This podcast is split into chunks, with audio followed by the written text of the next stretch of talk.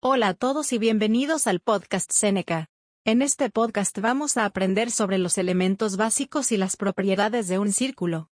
Hay tres elementos esenciales del círculo que tenemos que conocer. El radio. El radio es una línea recta que va desde el centro hasta la circunferencia. El diámetro. El diámetro es una línea recta que va de un lado al otro del círculo pasando por el centro. La circunferencia. La circunferencia es la distancia alrededor del círculo. Es la longitud del borde del círculo. Para resumir, hay tres elementos básicos del círculo. El radio, el diámetro y la circunferencia.